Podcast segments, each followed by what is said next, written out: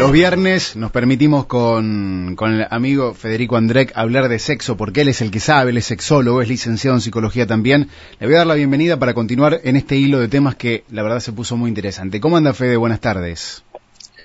Hola querido, muy buenas tardes. ¡Qué presentación, papá! Salió así, de la galera. ¿Cómo andas bien? Salió, salió. Pero muy bien, muy bien, muy bien. Qué hermosos días, fin de semana. Ya vamos cerrando el, Viste que, nada, esto que hablamos siempre, ¿no? Vas cerrando la semana, ya te vas pensando un fin de semana relajado, cuando el clima acompaña, más lindo. Más todavía, ¿no? Y vienen días de calor, viene primavera, también es como que vamos cambiando un poco. Ya se va a anunciar. Qué lindo. Fede, veníamos hablando de, la comunicación, de las parejas, de celos, venimos hablando de todo, pero por ahí estaría bueno que hablemos que, mm, qué es la comunicación, la asertividad sexual en la cama, la asertividad en la comunicación, la, cuál es la comunicación favorable, buena, entre comillas, digamos, o, la que vale en, la pareja. Qué buen pie. Vos sabés que nada, desde hace un par de columnas vengo escuchando que digo para todo, che, nada, la solución es la comunicación, la solución es la charla, la solución es el espacio. O sea, claro, parece mágico, parece como que, ay, todos hablando somos muy felices, y es en realidad eh, todo claro, ¿no? Y a veces es como, che, a veces no hay que hablar tanto, o a veces no es el momento, ¿viste?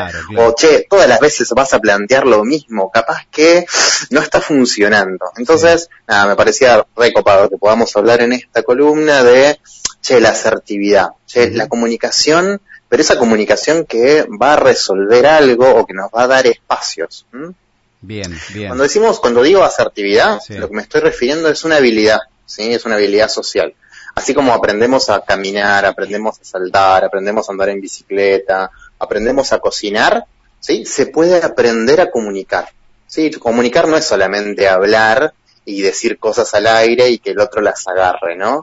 Sino que hay alguna serie de cositas, de truquitos que están buenos de entender para ser asertivos. Bien. Cuando digo ser asertivo es, es decir, esa persona asertiva es la que dice lo que quiere decir con las palabras justas, ¿sí? En el momento adecuado a la persona que se lo tiene que decir y está pendiente o atente que la persona que lo recibe, el receptor sería en, el en la teoría de la comunicación, eh, el receptor eh, hace algún feedback como para decir, bueno, se entendió lo que quise decir, ¿no? Che, me expliqué. Cuando esto se, cuando este canalcito se cierra, podemos hablar de que la comunicación es por lo menos madura o asertiva. Cuando alguna de estas cositas falla, que en general es lo que suele suceder, nos mandamos cagadas. Mm. Mm, porque, no sé, no uso la palabra que tengo que usar por miedo a herir a la otra persona, entonces ya empiezo a usar otras palabras, no lo miro, no la miro, lo digo como para otro lado, o me meto en chusmeríos, o se lo digo mientras estamos en el changuito del supermercado comprando cosas, y no en un momento relajado que generé una cena, un té, un momento para, che, vamos a charlar frente a frente y nos vamos a contener y yo voy a poder preguntarte si eh, se entendió bien lo que quise decir, lo que me estaba pasando. Bien, es súper importante esto porque si no, caemos en los otros dos extremos de la comunicación que pueden ser o una comunicación agresiva, ¿sí? intento imponerte una idea mía, te quiero decir algo y cómo no vas a entender, eh, y empiezo a levantar la voz, e imposto y me pongo firme, o en el otro polo, en el otro punto, en donde la comunicación o el comunicador es pasivo. ¿Sí? Es, dejo pasar, eh, no digo nada que te moleste, eh, mira si, eh, no, bueno, ah, todo está bien, me agacho, digo, dejo pasar. En la forma agresiva como en la forma pasiva, la comunicación real no se logra. ¿sí? No, no, existe, digamos. Justamente ahora, claro. No hay comunicación, no hay un yo y un tú, por así decirlo, que se estén comunicando. Hay como alguien que dice algo y el otro que la agarra, o alguien que dice algo y el otro que se calla. Entonces, nada, por tips, si ven si, si estas cosas, digamos, pueden ser que estén sucediendo en cualquier ámbito, laboral, amistad, eh, el no saber decir que no, que estábamos hablando hace un ratito y demás, es como, bueno, che, a ver, ¿cómo sería mi forma de empezar a practicar ser asertivo. Lo repito en cortito, a mí este, este dichito me, me ayuda un montón, que es, decir lo que quiero decir, es decir, primero tengo que saber lo que tengo ganas de comunicar, cuando yo no sé lo que quiero comunicar, mejor cierro el pico, Claro. pero cuando sé lo que necesito, sé lo que quiero, usar las palabras justas en el momento adecuado a la persona que se lo tengo que decir. Y como esta pequeña formulita, digamos, ayuda a que empecemos a desarrollar en un ida y vuelta, repito, no es solamente yo digo y yo de, eh, cuento lo que tengo ganas de decir, sino que también permito que la otra persona haga un feedback Sí. y ahí se da esta comunicación en el ida y vuelta. Eh, si no es un monólogo, por ejemplo, y eh, sería como muy agresivo o muy pasivo, depende de dónde estés puesto.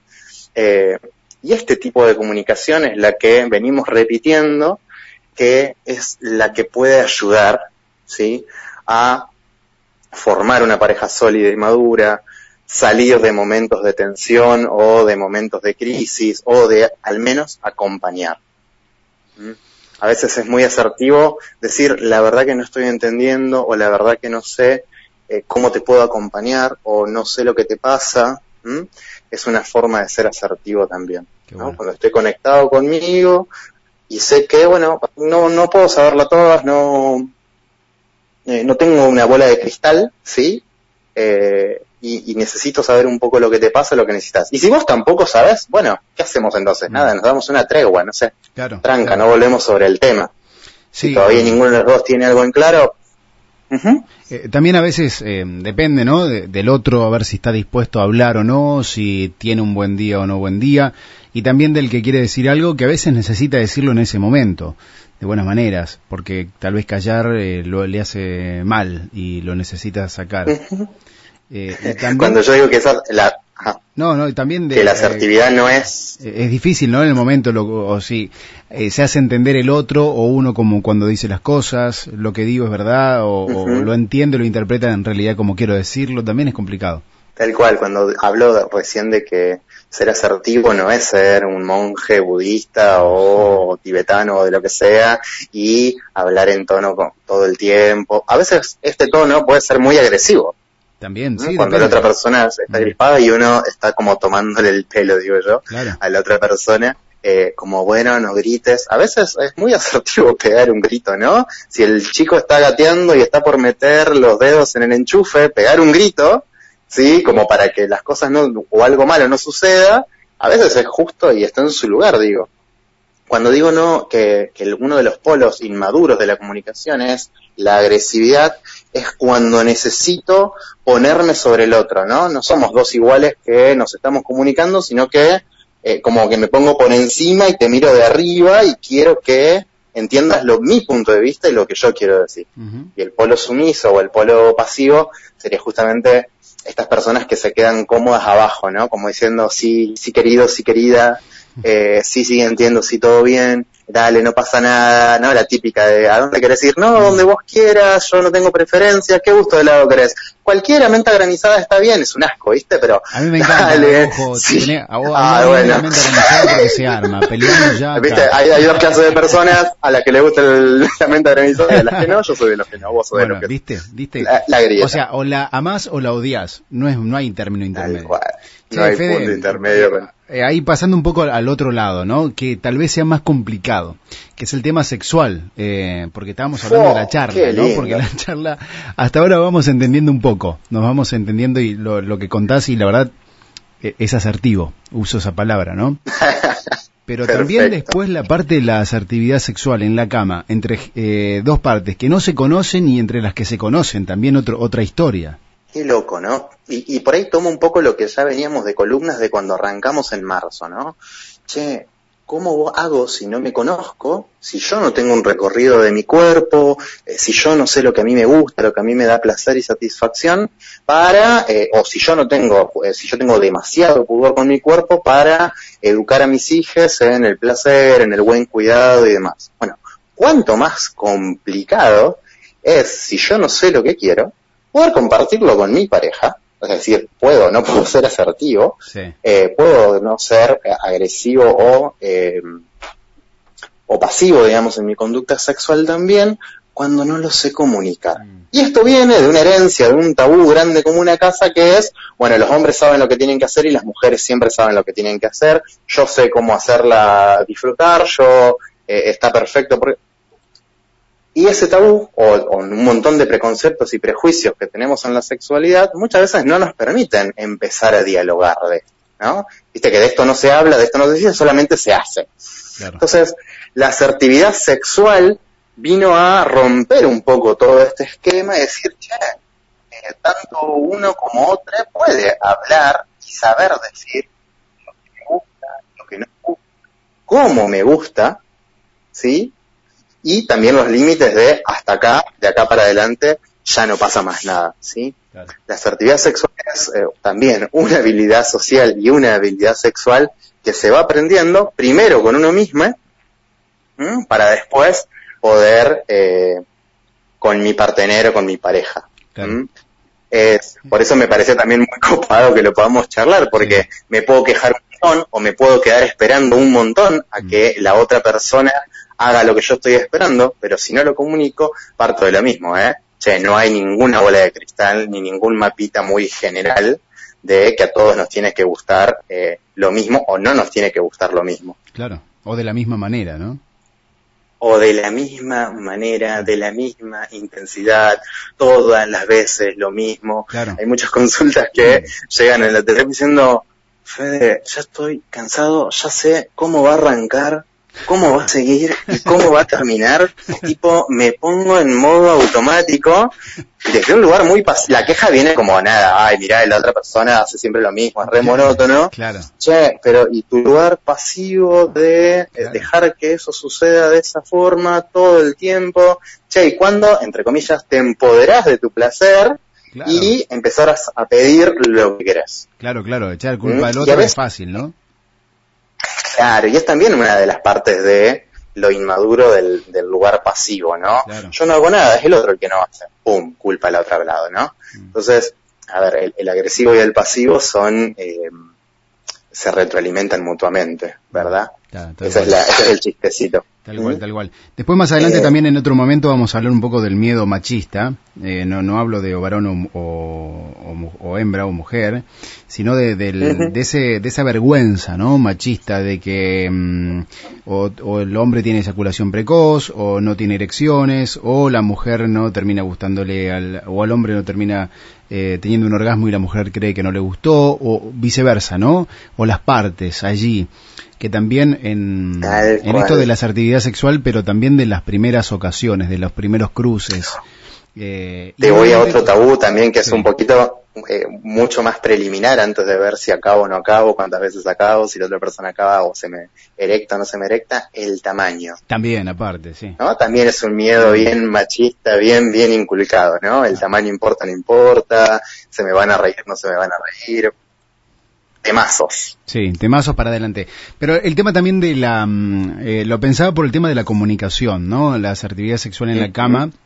La comunicación para aquellas partes que se conocen, por ahí puede ser un poco más fácil, charlarlo, tal vez inclusive hasta en el durante o después o antes, pero aquellos que se conocen en la noche y que están escuchando del otro lado y que dicen, che, pero pará, yo no puedo decirle en el medio de la acción eh, tal cosa porque enfrío absolutamente todo. Hay que buscarle la vuelta, eh, antes, ¿qué es lo que aconsejas? Bien, eso también es un muy buen preconcepto, prejuicio, ¿no? Che, ¿cómo vamos a hablar en el medio del momento? Che, ¿se me va a bajar o ella se va a enfriar? Eh, o qué sé yo, o va para el otro lado, eh, o no da porque vamos a terminar en, una, en un conflicto. Y bueno, justamente la asertividad sexual parte de que hay confianza para poder, digamos, eh, hablar o ser asertivos o decir alguna que otra cosa, ¿no? Mm. Entonces, parte también de...